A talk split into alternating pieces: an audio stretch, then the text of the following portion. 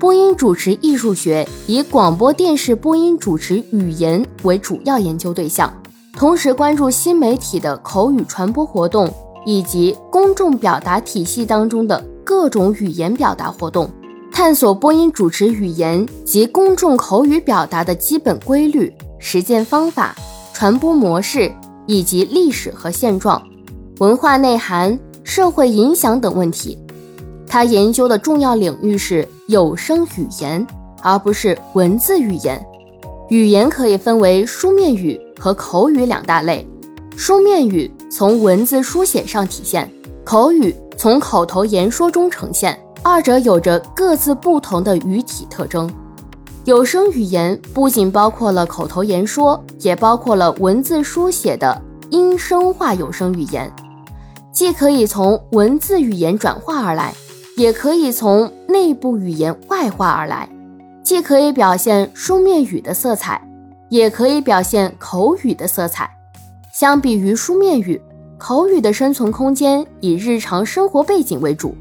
因此过于日常化、生活化、碎片化，内容也过于散乱、琐碎、随意，缺乏主题性、目的性，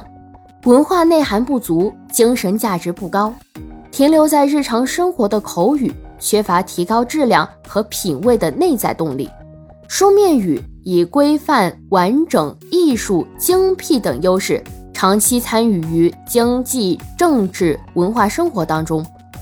而历史并没有为口语提供那样广泛参与社会的生活空间，这使得口语长期以来徘徊在公共视野和研究视野之外。信息社会的到来。当然，也包括广播电视的发展，使得我们迎来了口语研究的春天。以播音主持语言为代表，人们看到了口语对社会影响和人类的价值，开始思考如何释放其文化含量，挖掘其精神品质。但是，由于我国口语研究的时间较短，历史资料较少，口语典范积累不足，技术水平有限。在浩如烟海的文化典籍中，非常缺少对有声语言表达的研究与论述。播音主持艺术的价值，恰恰在于填补了这个空白。播音主持语言是强势口语资源，有责任在改变口语研究薄弱现状方面发挥作用。通过研究语与文的融合，把握有声语言的本质、人文精神。以提升广播电视语言的表达质量，通过推动国民语语文能力的均衡发展，以提高全民族的语言文化素养，催生口语表达的典范。再次，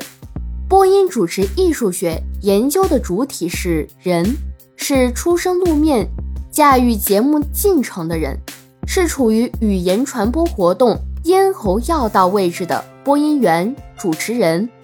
他们的言谈举止不仅会影响节目的质量、传播的效果，还会引领社会语言生活的潮流，对社会起着极强的示范作用。简直啊！其实我也是刚走进播音这一行的，所以呢，想听一听你对播音是怎样理解的呢？这个我不是学播音出身的啊，嗯，只能从刚才节选的这一段文字呢。